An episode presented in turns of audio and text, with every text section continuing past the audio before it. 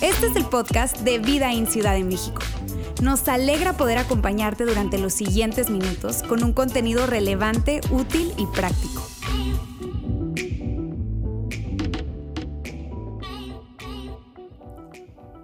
No sé si estás de acuerdo conmigo, pero ¿no te parece que cuando las cosas se ponen difíciles es difícil confiar en Dios? Cuando la vida se complica, cuando las cosas se complican, la fe se complica. Seguro es parte de tu historia, sin duda es parte de mi historia. Son esos momentos que la vida nos entrega, ¿no? Que, que son inesperados muchas veces, ni siquiera tiene que ver con que tomaste una mala decisión, te equivocaste. Simplemente la vida nos entrega cosas, situaciones, que de alguna manera empiezan a comerse nuestra fe y, llega un momento, tal vez poco a poco, o de un momento para otro, pero llega un momento en que parece que la fe desaparece por completo y lo único que queda es miedo. Es ese miedo. ¿Sabes? Y el miedo hace algo interesante. El miedo tiene un impacto en ti y en mí muy interesante. No sé si estás de acuerdo conmigo, pero el miedo nos convierte en adivinos. Estamos seguros de lo que va a pasar cuando tenemos miedo, ¿verdad? No, no va a regresar. No, no voy a poder.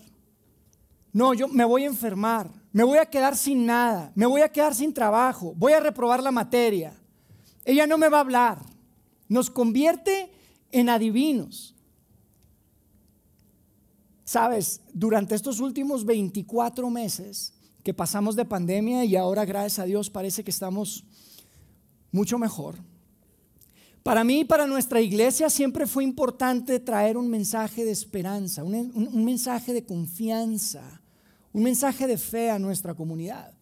Probablemente tú te conectaste con nosotros así, como Perla, sabes que nos, empezamos a, a, abrir nuestra oferta de contenidos, de hecho nos conectábamos las mañanas, llevábamos mañanas con Dios y traíamos un mensaje de esperanza.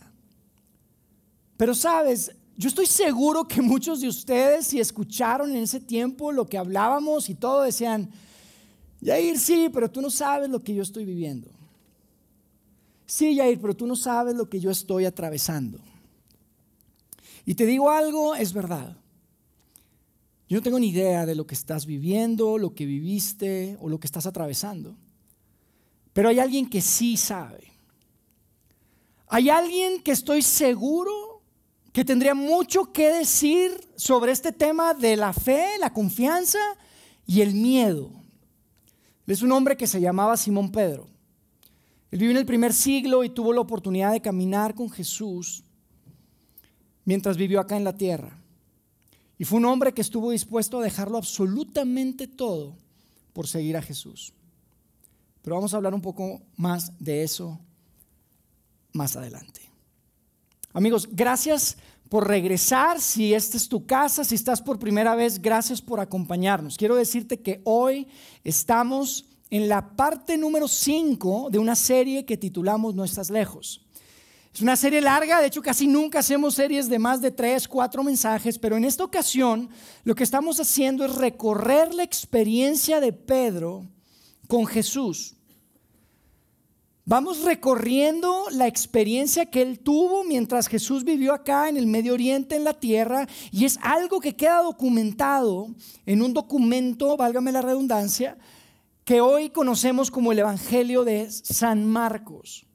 Pedro deja registrado y documentado su experiencia a través de uno de sus alumnos, alguno de sus discípulos que se llamaba Juan Marcos, y lo hace unos 30 años después de que Jesús murió y resucitó.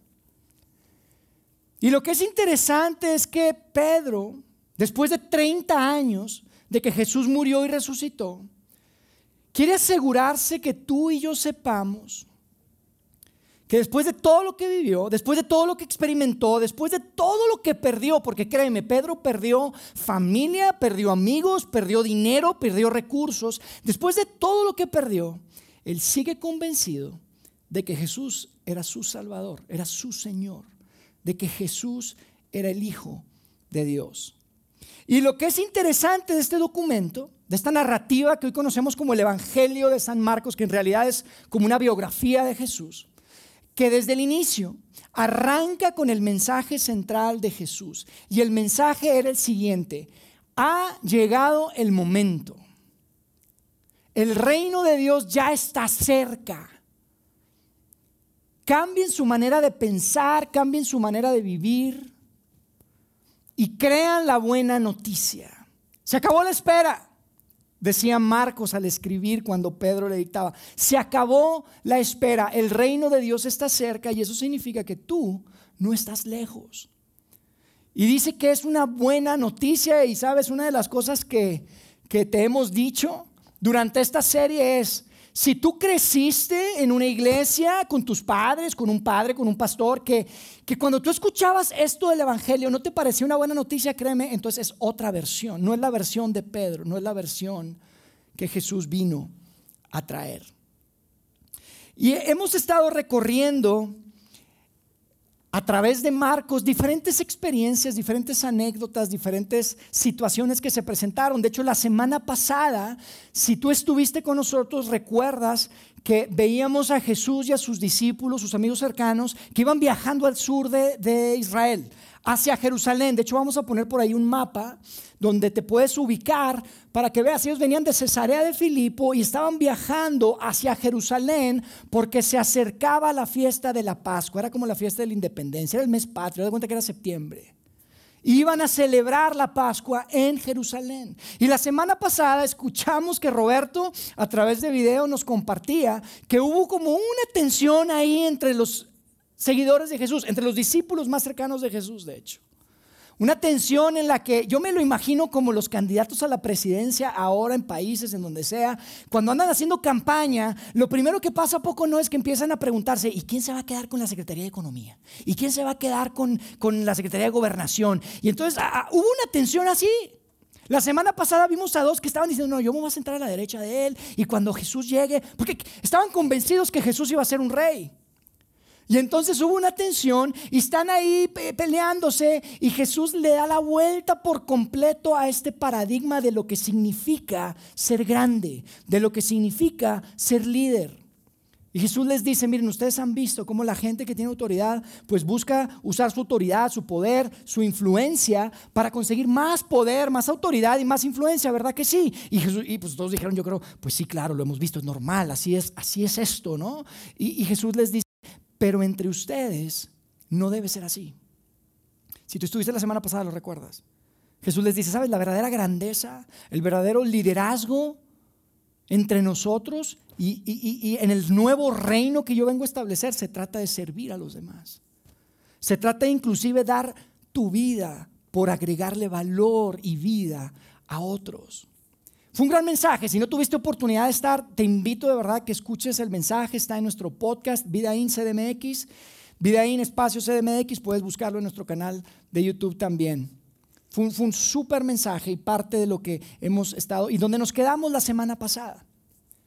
Nos quedamos ahí. Pero hoy quiero continuar con la historia porque ellos siguen rumbo a Jerusalén, siguen viajando. Estaban por ahí en Jericó cuando pasó esto y siguen hacia Jerusalén. Y es interesante porque uno puede percibir la energía y la emoción de los seguidores de Jesús cuando van a Jerusalén a celebrar esto de la Pascua.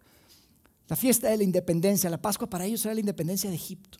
Entonces están convencidos que cuando lleguen a Jerusalén Jesús se va a coronar como rey y las cosas van a cambiar. Ellos no eran, no tenían una independencia en ese momento dependían y eran un estado como marioneta del, del imperio romano. Entonces van en camino a Jerusalén, todos están emocionados, cada vez más gente se unía al grupo con el que Jesús estaba viajando, pero amigos, la cosa explotó cuando llegaron a Jerusalén. Porque cuando llegaron a Jerusalén había un mar de gente esperándolos. Había un montón de gente. Fue un domingo que hoy conocemos como el Domingo de Palmas. ¿Lo han escuchado? Y es, es por lo siguiente, de hecho quiero que lean, que leamos juntos lo que Marcos deja acá registrado de que sucedió ese domingo. Fíjate lo que dice el verso 8 de Marcos 11. Dice, mucha gente extendió sus mantos en el camino. Otros cortaban ramas de los árboles o las palmas y le extendían, las extendían en el camino. Los que iban adelante y los que iban atrás gritaban, viva el Salvador, bendito el que viene en el nombre del Señor. Y después se pone política la cosa porque dicen, bendito el reino que viene, el reino de nuestro padre David, aquel rey David que había sido histórico, que había sido de los mejores reyes de la historia, y se pone política la cosa y dicen, bendito el reino que viene, el reino de nuestro padre David, viva Dios que está en los cielos. Imagínense la energía cuando Jesús llega a Jerusalén. Y ahí vamos en la historia. Y cuando llegan a Jerusalén es muy interesante porque parece que Jesús no quiere perder nada de tiempo. Dice que era un poco tarde, si ustedes siguen leyendo por ahí, y que quería ir al templo. Y recuerden que el templo era el centro de gobierno de Israel. No era como ahora que está separado. No, no, ir al templo era como ir a casa, palacio, gobierno. Entonces los discípulos dicen, pues vamos al templo. Están emocionados. Jesús no pierde tiempo. La cosa se va a poner buena. Y dice que van al templo, pero fíjate lo que pasó. Dice en el verso 11, Jesús entró a Jerusalén y fue al templo. Miró por todos lados y como ya era tarde, se fue para Betania con los doce. Entonces quiero que veas ahí en el mapa dónde está Betania. Betania es una ciudad que está como a tres kilómetros de Jerusalén. No estaba muy lejos. Caminaron a Betania, se quedaron allá a dormir, pero al otro día regresaron. Al otro día regresaron a Jerusalén. Pero cuando llegan al templo el siguiente día, en lugar de que Jesús diera un speech así tipo de candidato presidencial, tipo Luis Donaldo Colosio, aquella vez que dio ese speech en el, ¿se acuerdan ahí en la Plaza de la Revolución? En lugar de eso, Jesús hace un alboroto. Jesús hace un escándalo, dice que se puso a voltear todas las mesas de los comerciantes que estaban ahí en las afueras del templo. A todos los puesteros los aventó para afuera. Porque ahí tú recuerdas, en el templo es donde se hacían los sacrificios y había gente ahí vendiendo pajaritos y, animalitos para hacer los sacrificios. Era parte del sistema y Jesús les hace un escándalo, los corre y los culpa de haber convertido la casa de Dios en un mercado. Les dice, ustedes son unos rateros porque abusaban de la gente en la manera en la que vendían. Si tú te habías equivocado porque le hablaste mal a tu maestra, te tocaba un pajarito y te decían, no, el pajarito ahora ya subió de precio, como hay muchos muchachos ahora y andan hablándole más a sus maestros. Hay que subir de precio los pajaritos. Y hacían eso. Entonces Jesús se molesta tremendamente y voltea absolutamente todas, todas las mesas y todos los puesteros que estaban ahí. Y obviamente esto no le, no le gustó para nada a los religiosos de ese tiempo. A la administración en curso si quieres. Fíjate lo que dice ahí en el verso 18. Dice, los jefes de los sacerdotes y los maestros de la ley escucharon a Jesús y empezaron a buscar la forma de matarlo. Le tenían miedo porque toda la gente estaba asombrada por sus enseñanzas. Y a mí me llama muchísimo la atención que dice que la gente se asombraba de su enseñanza. Ni siquiera dice de sus milagros. Y vaya que Jesús hizo milagros dio de comer al hambriento, dio vista al ciego. De hecho, yo te digo, todo esto que sucedió ese domingo, cuando entró a Jerusalén, amigos, no había ni siquiera eh, eh, redes sociales, Jesús no tenía ni cuenta de Instagram, ni tenía de TikTok, y todo el mundo sabía y había escuchado los rumores de que Jesús había resucitado a un hombre llamado Lázaro. Y amigos, en ese tiempo eran pueblos. Como ahorita uno sale de aquí de la ciudad y vas y pasas, eh, cuando voy camino a Monterrey, pasas por pueblos y dices, oye, aquí todo el mundo se conoce. Bueno, ahí todo el mundo se conocía. Todos sabían quién era Lázaro. Y el rumor era que había estado muerto, muerto cuatro días y que Jesús lo había resucitado. También había el rumor de que Jesús le había regresado la vista a un ciego llamado Bartimeo. O sea, sin redes sociales, todo el mundo escuchaba que Jesús hacía milagros, pero aquí lo que vemos es que la gente estaba asombrada, no por eso, sino por sus enseñanzas. Y amigos, después del escándalo que Jesús armó ahí en el templo, y todos se enojan, pues les, eh, les cuenta una historia, una parábola, si quieres. Estas historias que Jesús, pues a veces eh, creaba y, y formulaba con un mensaje muy especial. Y esta era una parábola en la que particularmente presentaba a esos religiosos, como los malos de la historia, Así que más enojados se pusieron. Fíjense lo que dice en el verso 12. Dice, los jefes de los sacerdotes y los maestros de la ley querían arrestarlo porque sabían que la historia que había contado se trataba de ellos, los había puesto como los malos. Pero como tenían miedo de la gente, entonces lo dejaron y se alejaron de Jesús. Marcador global, Jesús 1, los relis 0. Los relis son los religiosos, ¿les parece? Jesús va ganando. Lo dejaron tranquilo, pero sabes, solo por un momento, porque estos hombres regresaron a replantearse su plan. Estuvieron toda la noche planeando qué vamos a hacer contra este tipo, contra este hombre que tiene tantos seguidores. Entonces planearon cuestionarlo. Y yo quiero que veamos una de las preguntas que para mí es uno de los momentos más impresionantes de Jesús. Es una pregunta que tú has leído seguramente, tengas 15, 30 o, 70 años, has escuchado esta, esta, esta narrativa. Yo te quiero decir algo, no ve uno la seriedad y la brillantez de Jesús cuando uno lo lee. Es importante tener un poco más de contexto, pero mira, para mí esta fue uno de los momentos más brillantes de Jesús en todo el tiempo que estuvo acá en la tierra, cuando estaban ahí cuestionándolo y lo querían atrapar.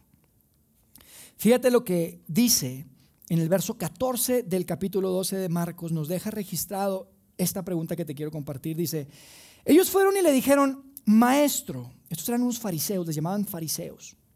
Maestro, sabemos que eres un hombre honesto. No te dejas llevar por lo que piensan los demás, pues para ti todos son iguales. Ah, empezaron a adularlo los desgraciados. Todos son iguales. Enseñas con sinceridad el camino de Dios. Estaban ahí aplicando la del sándwich, ¿verdad? Dicen, primero dile cosas bonitas y luego le pones lo duro.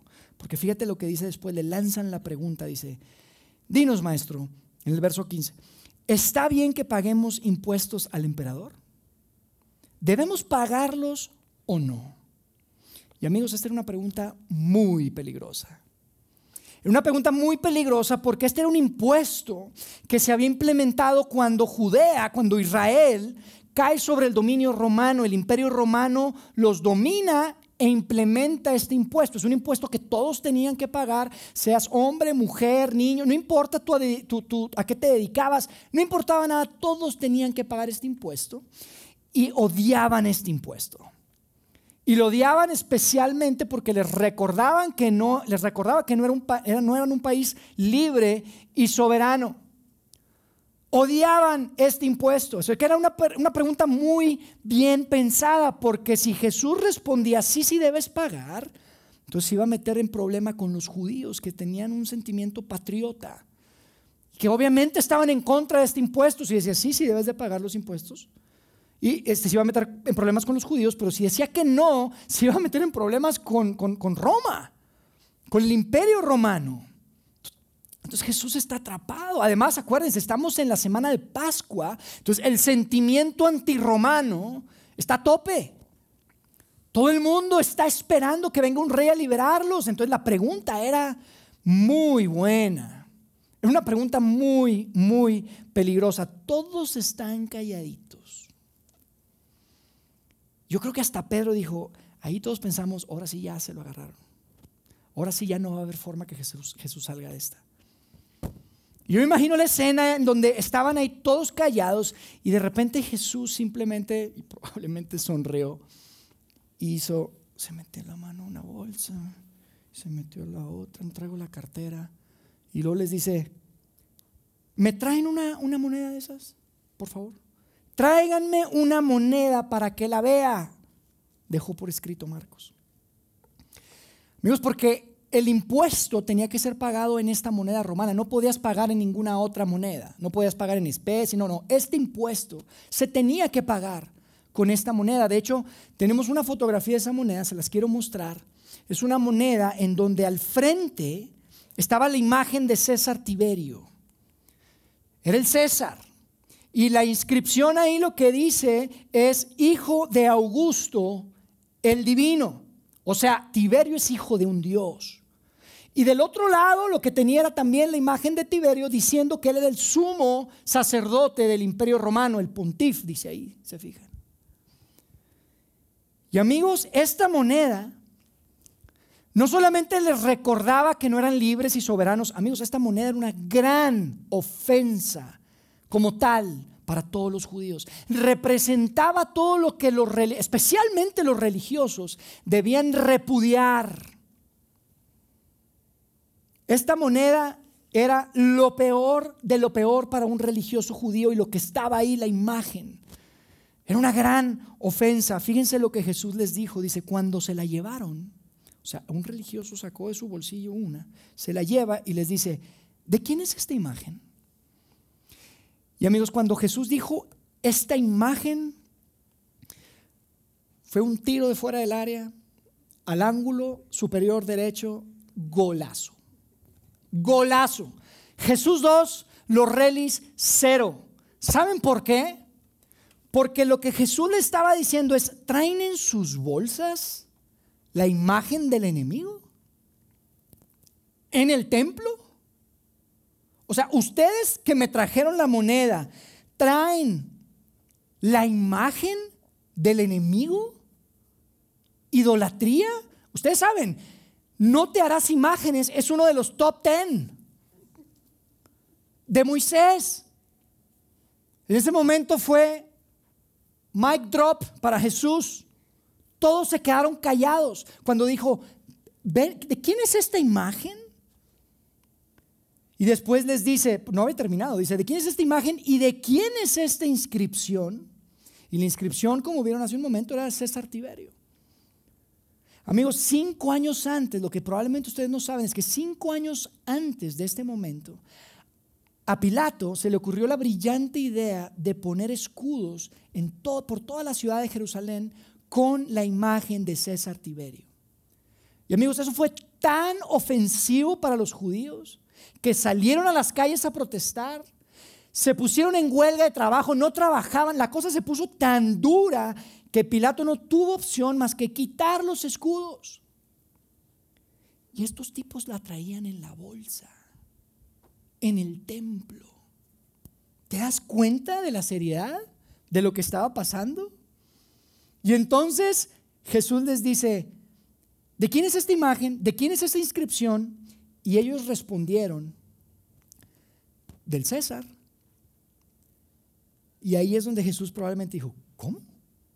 A ver, a ver, a ver, me están diciendo que traen en sus bolsas en el templo la imagen del César. Yo creo que deberían regresarla, ¿no? Y fue el momento que Jesús les dijo, bueno, pues denle al César lo que es del César y a Dios lo que es de Dios. Y fue un momento que, amigos, yo creo que todos se quedaron así, como las caricaturas, ¿verdad? Con la, con la mandíbula en el suelo. Dice, y se quedaron admirados de él. Este era un momento que sin duda Pedro recordaba perfectamente bien. Fue un momento brillante de Jesús. Después de eso, lo que si ustedes leen ahí sería bueno, vino otro grupo de personas, si quieres otro de otro partido político, estos eran los fariseos y había otros que se llamaban saduceos, y también vinieron a cuestionar a Jesús, porque todos querían acabar con Jesús. Haz de cuenta que era el, debate presidencial ahí. Estaban ahí cuestionándolo y vienen los saduceos y empiezan a cuestionarle a Jesús un tema que tiene que ver con la vida después de la muerte.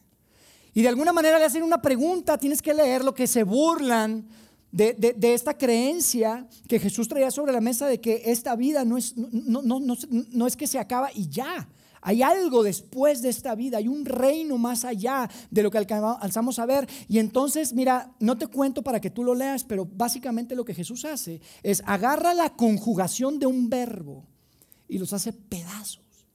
Les cayó la boca. De alguna manera les dijo, ¿sabes qué? Ustedes no leyeron bien su Biblia. No entendieron bien. Regresen y pónganse a estudiar la Biblia primero y luego vienen a cuestionarme. Y me encanta porque después de eso, Pedro cierra así diciéndole a Juan Marcos que escribe en el verso 34 lo siguiente. Dice, a partir de entonces nadie se atrevió a hacerle más preguntas. Nadie se atrevió a hacerle más preguntas. Pero la historia no termina ahí. Quiero que continuemos en el verso 1 del capítulo 13. Fíjate lo que dice ahí. Dice, cuando Jesús salía del templo ese día, uno de sus discípulos le dijo, maestro, mira estos magníficos edificios Observa las impresionantes piedras en los muros. Y amigos, la verdad es que sí era impresionante. El templo estaba construido por piedras, pedazos de roca que pesaban no 500 kilos, algunos pesaban 500 toneladas. Era súper impresionante.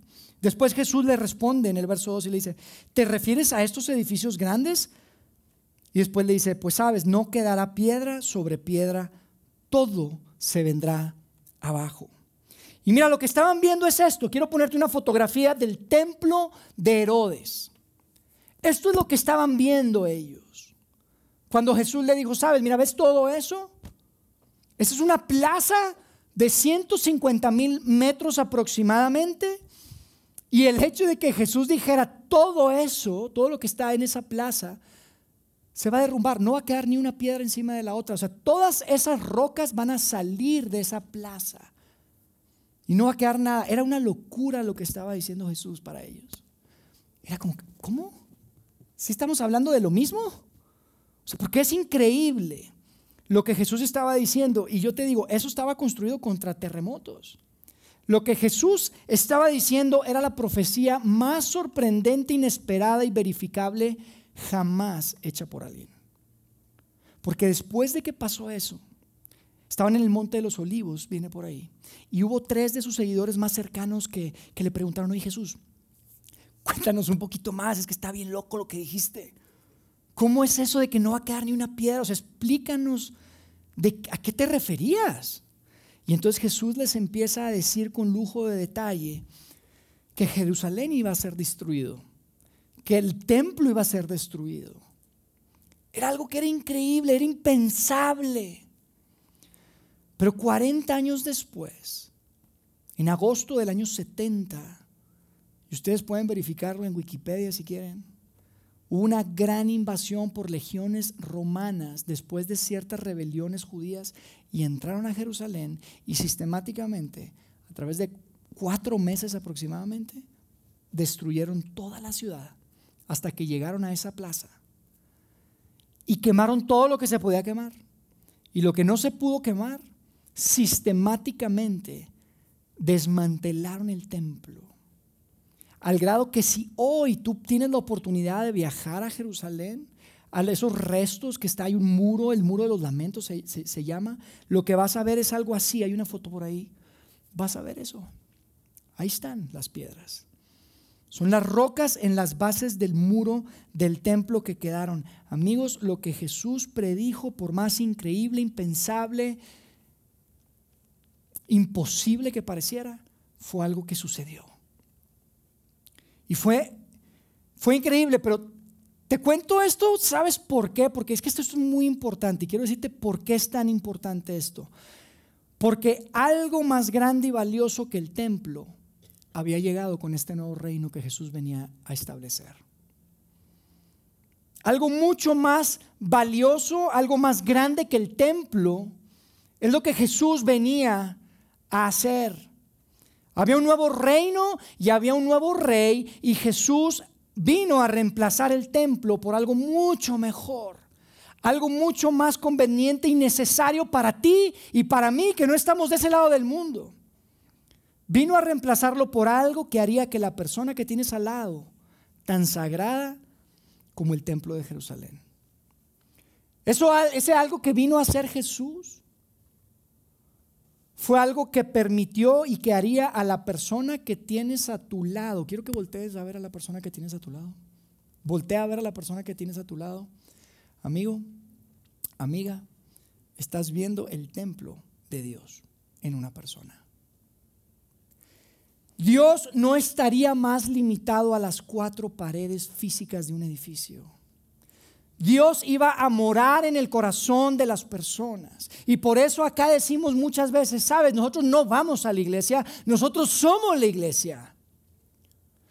Dios envía a Jesús a reemplazar ese templo, por más hermoso y esplendoroso que se veía, por algo mucho más portátil, mucho más conveniente y donde tú y yo íbamos a poder conectar con Dios, independientemente en donde estés, en cualquier momento y en cualquier lugar. Por eso era tan importante. Amigos, la persona que tienes al lado es el templo de Dios. A mí me parece increíble. Y eso fue parte de ese reino que Jesús vino a establecer. Después de esto las cosas se pusieron muy intensas porque llegó el día de la Pascua. Estamos en esta última semana de la vida de Jesús y, cuando llega la Pascua ellos están en las afueras de la ciudad, pero Jesús ya tenía todo preparado. Jesús tenía absolutamente todo preparado, les da instrucciones a sus discípulos de que entraran a la ciudad y que iban a darse cuenta el lugar, una casa donde en un segundo piso iban a tener y a celebrar la Pascua, esta cena. Y entonces sus discípulos van, siguen las instrucciones que Jesús les dio y al final quiero que leamos lo que pasó, porque fíjate, dice, al anochecer llegó Jesús con los doce. Es la noche de Pascua. Y llega Jesús y yo estoy seguro que Pedro probablemente pensó, llegó el momento. Jesús lo va a hacer. Jesús va a tomar el poder. Llegó el momento. Y les digo algo, había llegado el momento, pero lo que el momento iba a enseñarles y lo que iba a suceder era completamente diferente a lo que ellos esperaban. Completamente diferente. Si tú creciste en una iglesia, seguro has escuchado esta historia y te la quiero leer. Fíjate lo que sucedió en esa cena. En esa cena Jesús les dice, mientras comían, tomó el pan, dio gracias a Dios, lo partió, se lo dio a ellos y dijo, tomen este pan, es mi cuerpo. Y yo creo que todos iban a cenar y dijeron, ¿what? Tu cuerpo. ¿De qué estás hablando, Jesús? Y después le dice, Jesús luego tomó la copa y dio gracias y se le entregó a los seguidores y todos bebieron de ella y dijo, esto es mi sangre. Y amigos, yo creo que todos los que estaban sentados empezaron a pensar, Jesús, haces que todo esto suene como que todo esto se trata de ti. Parece que todo se trata de ti, te haces sonar y suena como si tú fueras el cordero que cada año tomamos y sacrificamos en Pascua para obtener el perdón de Dios, para obtener esa libertad de Dios. Y después les dice, esto es mi sangre que establece el nuevo pacto. ¿Un pacto? ¿Cómo que un nuevo pacto, Jesús? Solo Dios tiene la autoridad para establecer nuevos pactos. Exactamente. Exactamente. Y además un pacto requiere dos partes, ¿estás de acuerdo? Es un pacto entre quién y quién, Jesús, y después Jesús les dice, establece el nuevo pacto, la cual es derramada por muchos. Esto es mi sangre que establece el nuevo pacto, la cual es derramada por muchos. Un lado del, del pacto estaba Dios y del otro lado estaba el mundo. Era una cosa diferente a lo que ellos estaban acostumbrados a escuchar. El pacto de Dios era con Israel. Pero ahora parecía que esto estaba cambiando. Y estaban seguramente sacados de onda, un pacto entre Dios y el mundo. Yo creo que dijeron, Jesús, pues, la verdad es que está bueno lo del pacto, pero no necesitamos un pacto. Lo que necesitamos es un nuevo reino que nos dé libertad de los romanos. Y teníamos la esperanza que tú fueras nuestro rey. Y amigos, yo creo que pasaron días, para algunos de ellos probablemente meses para que les cayera el 20, ¿sabes? Y que entendieran la profundidad de lo que Dios había dicho en esa cena y en esa noche. Y amigos, Jesús estaba muy inquieto. Esa noche de repente desapareció Judas, ya no lo vieron por ninguna parte, y después Jesús toma a algunos de sus seguidores más cercanos y les invita a que vayan con él a un, un parque, a un huerto llamado Getsemaní y se puso a hacer oración ahí. Una oración que trajo agonía. Tú conoces la historia, al grado que él sudaba sangre, porque Jesús sabía lo que venía. Jesús sabía lo que le esperaba. Y entonces escucharon ruidos. Probablemente vieron a lo lejos las antorchas de los soldados que venían y aparece Judas con la guardia del templo y vienen a arrestar a Jesús. Y yo creo que Pedro quería matar a Judas.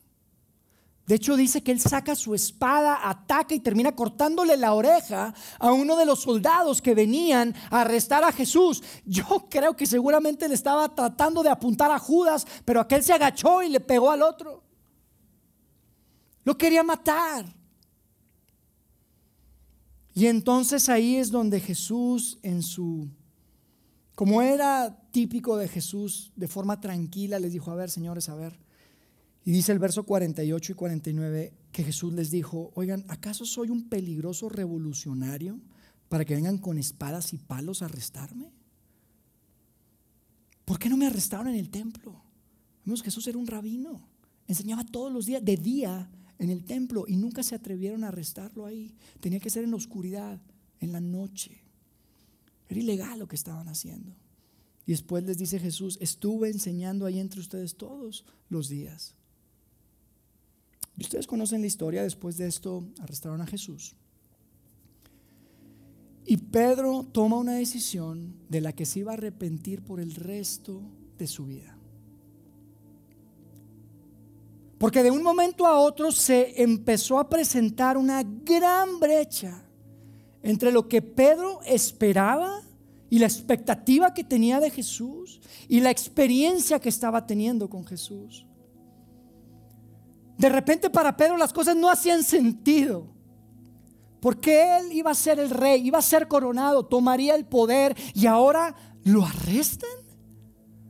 Uno no arresta a un rey. Había una gran brecha. Fue un momento en el que Pedro perdió toda la esperanza, amigos. Pedro perdió absolutamente toda la esperanza, tal vez como tú la has perdido y como yo la he perdido en muchas ocasiones. Y lo que vamos a leer ahora es algo que yo estoy seguro que cuando Pedro le dictó a Juan Marcos que escribiera y que documentara esto, Juan Marcos seguramente puso la pluma en la mesa y se detuvo y dijo, Pedro, ¿estás, ¿estás seguro que quieres que escriba lo que me estás diciendo? Y Pedro le respondió, sí, sí, Marcos. Quiero que lo escribas porque eso fue lo que pasó. Y lo que escribió en ese momento Marcos es lo que hoy queda registrado como el verso 50 del capítulo 14 de Marcos. Y fíjate lo que dice. Dice, entonces todos sus discípulos lo abandonaron y huyeron. Todo terminó. El sueño no se iba a cumplir. Jesús no era el Mesías. No habría un tal nuevo reino. Jesús no sería ningún rey. Jesús se había equivocado. Y en la mente de Pedro y de todos los que estaban con él, en el momento que lo arrestaron, seguramente pensaron, oye, pues huyamos. Sálvese quien pueda. Salvemos nuestra vida. Y es que es tan fácil asumir lo peor y pensar lo peor de Dios cuando las cosas van mal, ¿estás de acuerdo? Es tan fácil asumir lo peor de Dios cuando las cosas no salen como uno quiere. Por eso te decía al principio, cuando las cosas se ponen difíciles, es tan difícil confiar en Dios. Cuando las cosas se ponen difíciles nos convertimos en adivinos, como Pedro, que pensó, nunca me va a perdonar. Como Pedro, que pensó, ya nada será igual. Y ese fue un momento en el que Pedro dijo, todo se acabó. Y yo estoy seguro que si tú estás en un momento de tu vida o has estado en un momento de tu vida que te sientes así en el que dices, es tan difícil confiar en Dios, Pedro te diría, te entiendo. Pedro te diría, a mí me pasó igual. A mí me pasó exactamente igual, porque de un momento a otro, repentinamente pasé de ser el brazo derecho del Mesías del próximo rey a ser un fugitivo de la ley. De un momento a otro, todos mis sueños, todas mis esperanzas se desvanecieron. Porque lo arrestaron. No se defendió. Inclusive le puso la oreja y sanó al que le corté la oreja. En ese momento pensé que todo estaba perdido. Y todo lo que viví, te diría Pedro, todo lo que me experimenté esa noche, me llevó a la conclusión de que Dios no está cerca. Dios no está cerca. Pero sabes, te diría Pedro, en ese momento tan oscuro, en ese momento tan difícil que vivimos, Dios estaba actuando. Yo no lo sentía. Te soy honesto, no lo sentía, no sentía nada. Pero Él estaba haciendo el trabajo más importante en la historia de la humanidad. Y Él estaba ahí. Si Pedro escucha tu historia, ¿sabes qué te diría? Te diría, no hagas lo que yo hice. No hagas lo que yo hice. Si fuera por mí, me encantaría regresar el tiempo y vivir esa noche otra vez y tomar las decisiones diferentes. Pero no puedo. No hagas lo que yo hice. No huyas de Dios. No te escondas de Dios. Y sabes, para mí, amigos, una de las cosas más conmovedoras, increíbles de toda esta historia, es que Pedro, junto con todas esas personas, que esa noche huyeron como cobardes, negaron a Jesús, esas mismas personas son las personas que años después estuvieron dispuestas a dar su vida para que ese mensaje pudiera llegar a ti y pudiera llegar a mí. Esas personas estuvieron dispuestas a entregar su vida para que tú sepas que Dios está cerca y que tú no estás lejos. Por eso es tan importante que podamos escuchar esas palabras de Pedro, que podamos escuchar esa experiencia y que tú y yo podamos reconocer que aunque cuando la cosa se pone difícil, es difícil confiar en Dios. Y en cuando la cosa se pone difícil, sé que no siento a Dios, que tú puedas saber que lo que pasó en los próximos tres días de esa noche fueron tres días que cambiaron por completo la historia. Fueron tres días que eliminaron cualquier estorbo, cualquier barrera, cualquier límite cualquier impedimento para que tú puedas no solamente saber que Dios está cerca, sino experimentar que Dios está cerca y que tú no estás lejos. Amigos, la próxima semana vamos a concluir nuestra serie. Vamos a concluir esta increíble historia, para mí la mejor historia jamás contada, y no simplemente algo que se inventó, sino la historia del primer siglo que cambió la humanidad y la dividió en dos. La próxima semana concluimos con nuestra serie No estás lejos. Déjame hacer una oración por ti. Dios, gracias porque a través de esta documentación y de estos textos podemos saber y estar seguro de que tú estás cerca, Dios. Que aunque no te sintamos, aunque no parezca tan difícil confiar, aunque nuestra situación y nuestras expectativas estén tan distanciadas tal vez de lo que esperamos o lo que queremos recibir de ti, podemos saber, gracias a esta historia, que tú estás cerca y que no estamos lejos de ti. Ayúdanos a ver las cosas como tú las ves y ayúdanos a dar pasos en nuestra confianza en ti, que podamos crecer en esa fe, que ese músculo de fe que todos llevamos dentro pueda ser estirado y pueda crecer para que nuestra vida podamos ver las cosas como tú las ves, que podamos ver a través del filtro que tú ves todas las cosas, Dios. Que podamos entender que gracias a lo que sucedió esos tres días posteriores a estas escenas que acabamos de, de conversar, podemos estar seguros de que tu reino en efecto había llegado, de que tú estás cerca y de que tenemos la oportunidad de cambiar, que siempre hay una segunda oportunidad de cambiar nuestra manera de pensar, de cambiar nuestra manera de actuar, de cambiar nuestra manera de vivir. Dios, que este día, esta tarde, este domingo, todos los que estamos acá podamos sentir de una forma muy real, muy auténtica, que tú estás cerca, Dios.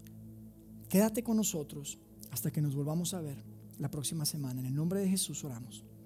Amén.